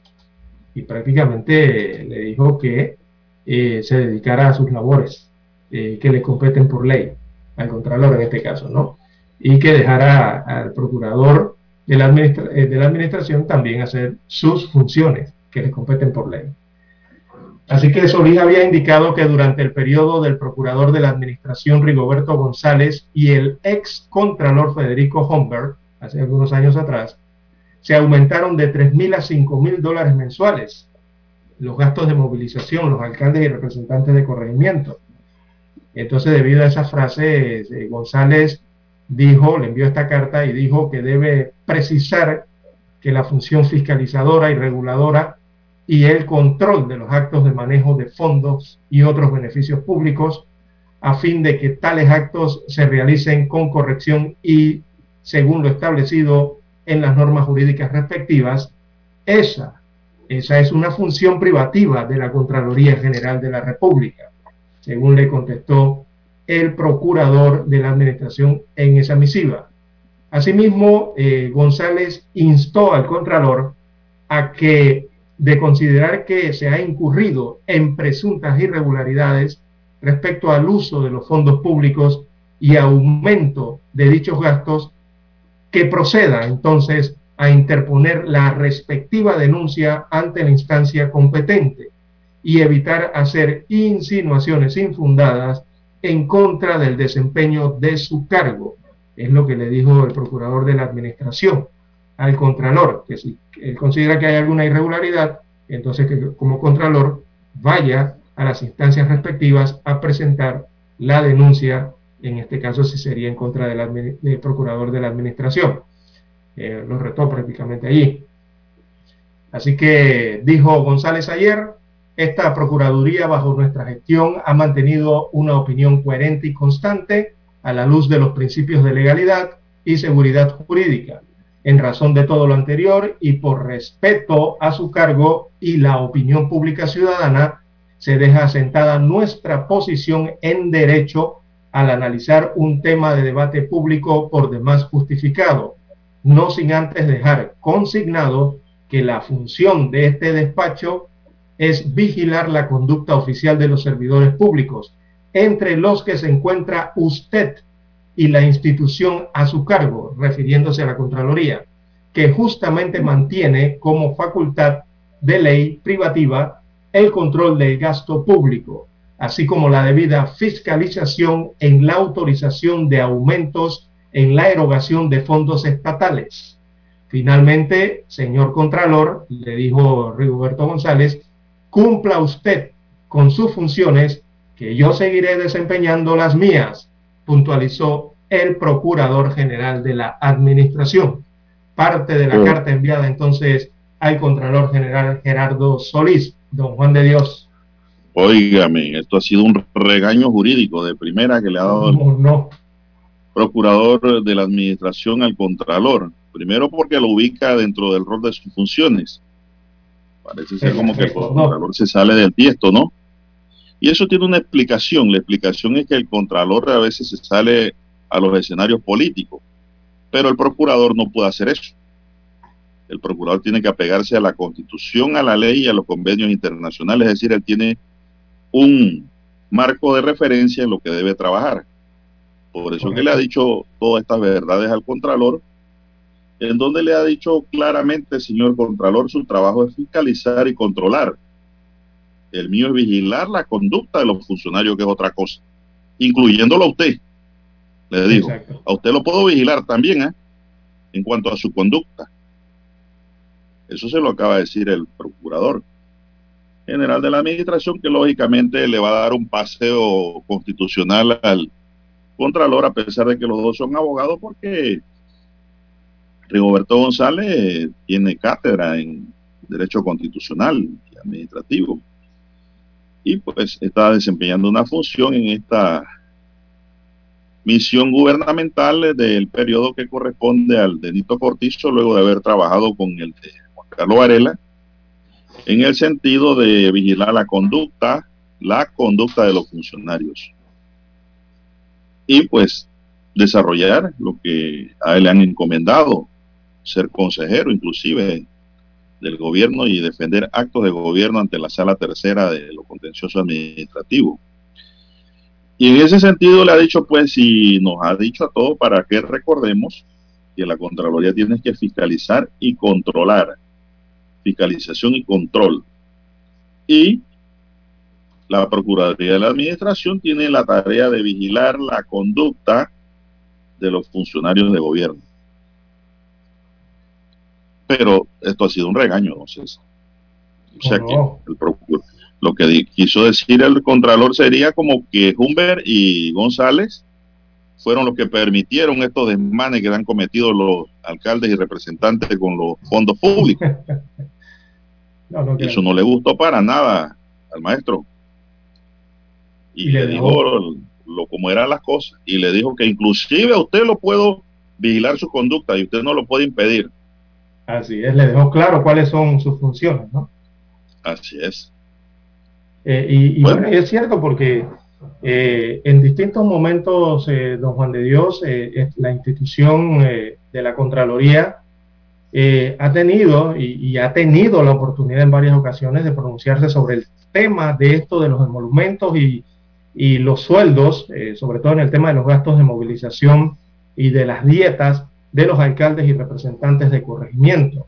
Ya anteriormente, recordemos, en la Contraloría de Homberg hubo, hubo eh, una nulidad parcial de un acuerdo del municipio de Arraiján. Se acordarán en que se refería al gasto de movilización que hay dentro de una demanda de nulidad, esa demanda está en la Corte Suprema de Justicia, esa es la que tanto se habla de la Corte, que es la de que tiene que ver con el municipio de Arraiján. Eh, y allí actuó el, anterior Contralor, actuó allí, emitió su opinión y todo, ¿no? Y también en, otras ocasiones. O sea que la Contraloría sí tiene la oportunidad de eh, tocar, analizar y hablar sobre estos temas que tienen que ver con esos gastos de movilización, don Juan de Dios. O sea, no, no puede omitirse de eso, ni, ni mirar para otro lado. Tiene que actuar al respecto. Bien, don Juan de Dios, eh, tenemos la pausa. Sí, vamos a la pausa. 7.30 AM. Infoanálisis, con entrevistas y análisis con los personajes que son noticia. La mejor franja informativa matutina está en los 107.3 FM de Omega Estéreo, cadena nacional. Desde los estudios de Omega Estéreo, establecemos contacto vía satélite con la voz de América. Desde Washington, presentamos el reportaje internacional.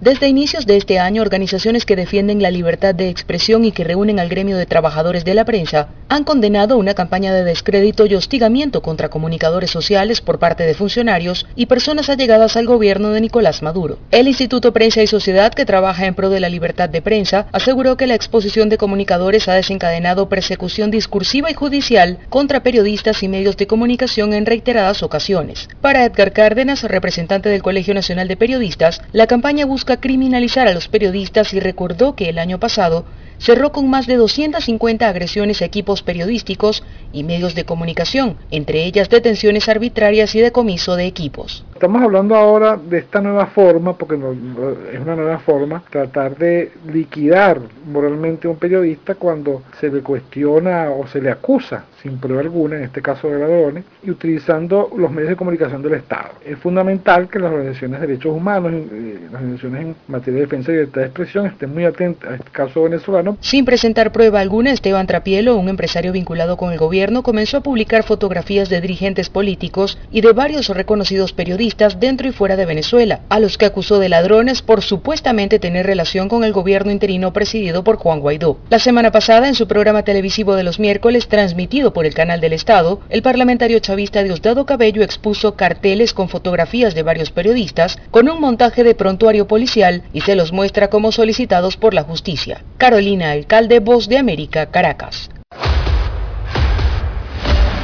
Escucharon vía satélite desde Washington el reportaje internacional.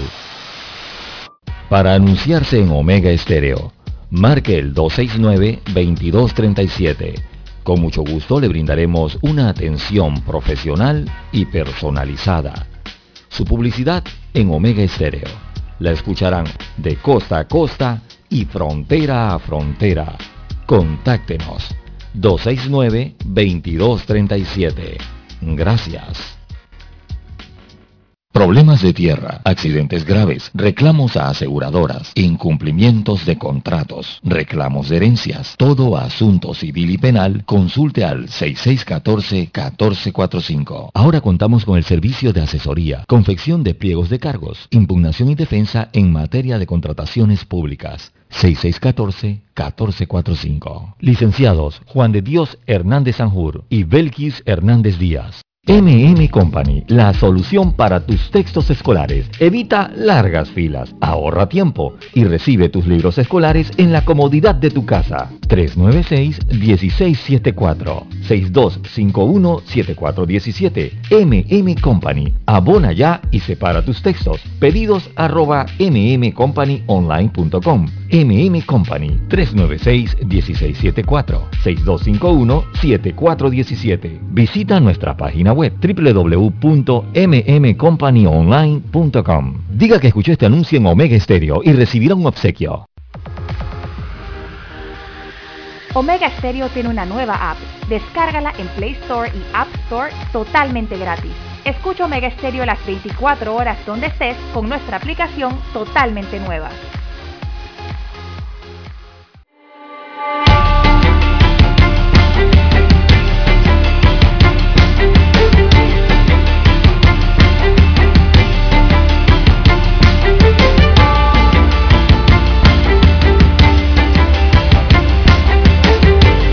Entramos en la recta final ya de Noticiero Omega Estéreo, el primero con las últimas, cadena nacional en Omega Estéreo.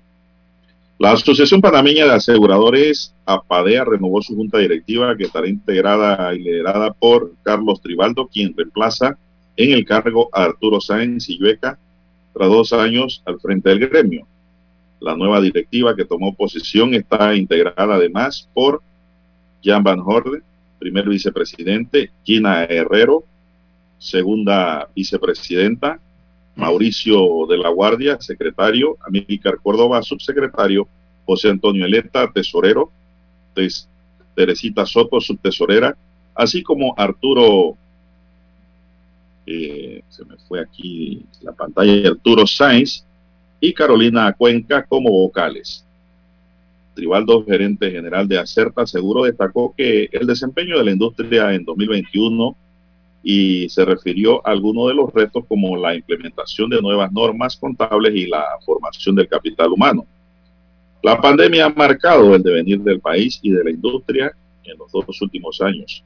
Rivaldo destacó que se están alcanzando los 130 millones pagados a consecuencia de fallecimientos y hospitalizaciones a causa del COVID-19. Así que pues cambió la junta directiva de la Asociación Panameña de Aseguradores. Entonces, Así es, digo, hay reclamaciones eh, de los asegurados derivadas del tema de la COVID-19, ¿no? Eh, sí, claro, los seguros de vida. Exactamente, los seguros de vida. Y eso ha impactado también el negocio de los seguros en el mundo. Y claro que Panamá no queda fuera de ello. Eh, para los aseguradores, bueno, habrán algunos impactos negativos, ¿no? Que, que podrían provocar esto en sus, eh, en sus, eh, en su rubro o, o en sus compañías. Eh, y eh, se incluyen las indemnizaciones, ¿verdad? Por estos temas. El pago de los seguros por el tema de la enfermedad del COVID-19, sobre todo los decesos. Bien, son las 7.23. Bueno, ahí está una gran oyente nuestra, eh, don César, en esa junta directiva, una oyente permanente, la licenciada y colega abogada Gina Herrero. ¿ok? Así que bueno, seguimos acá porque también hay una noticia buena aquí de... Sí, también hay que, ya que hablamos de estos temas, eh, don Juan de Dios, hay que, eh, voy a enviarle un mensaje de pronta mejoría al periodista eh, y director del diario Metro Libre de Panamá, Él es el periodista James Aparicio. Eh, James Aparicio padre en este caso, ¿no? Así que él está hospitalizado en estos momentos con una leve pulmonía, producto de la COVID-19. Así que pronta mejoría para el amigo James Aparicio, no está intubado ni nada de eso, gracias a Dios. Eh, está hospitalizado entonces eh, bajo el padecimiento de COVID-19. Así que los mejores deseos de pronta recuperación al periodista James Aparicio. ¿Cómo no? ¿Cómo no? Amigo nuestro, colega distinguido. ¿Cómo no? James, yo voy a James. James es fuerte. Ha sido un hombre fuerte. ayude a salir pronto de ahí de la esto. cama. Así es. ¿Cómo no? Bueno, un grupo de 42 estudiantes graduados con el mayor índice académico de escuelas oficiales y particulares en el país en el 2021 fueron becados por el gobierno nacional para cursar estudios universitarios en el extranjero. Entonces, estos estudiantes distinguidos participaron en la convocatoria de becas internacionales que abarca 14 áreas específicas para realizar estudios universitarios en Brasil, Canadá, Costa Rica, España, Estados Unidos y Cuba. Más de 350 estudiantes de todo el país aplicaron a esta convocatoria con miras a estudiar en áreas como ciencias, química, ingeniería eléctrica, ciencias biológicas, economía, ingeniería de la ciencia informática y demás derivados. Pero de ese total, 42 eran los que tenían que salir y seleccionaron los 42. Entonces, Sí, muy bien, don Juan de Perdón. Dios, eh, esto, en esto es lo que se debe invertir. Esto es prioridad, esto es prioridad de, eh, del gasto público, don Juan de Dios, en otorgar estas becas a estos eh, jóvenes eh, panameños eh, estudiosos de verdad eh, que constituyen el futuro del país, don Juan de Dios. Eh, De allí eh, he conocido el caso entonces del tema de uno de los estudiantes que viene de una de las comarcas, es la en Veraguanán, me parece, la en Darién, eh, que va, va para médico, don Juan de Dios. Se- ha, se ha ganado una beca completa de estudios para medicina. Así que importante esto, él señalaba que al regresar entonces de estos estudios, eh, Dios mediante graduado de médico desea regresar a su comunidad por la falta de atención médica que hay precisamente en estas áreas rurales tan alejadas, ¿no? De las cabeceras de provincia y que quería ayudar entonces a su población en ese sentido.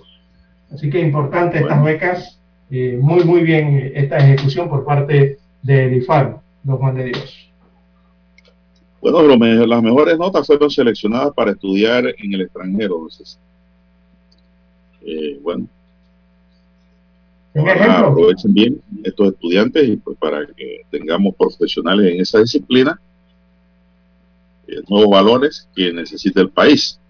y un gran ejemplo, don Juan de Dios, un gran ejemplo de que hay que ser- tratar de ser el mejor, siempre, don Juan de Dios. Por eso es que le he dado el desplegado a la noticia, Lara, porque Las mejores veces no sale, notas, no la dan a conocer. las mejores notas del país se han ganado una beca completa para ir a estudiar, eh, para estudios universitarios, don Juan de Dios. Usted sabe la cantidad de Bueno, se nos acabó el tiempo, don César. Bueno,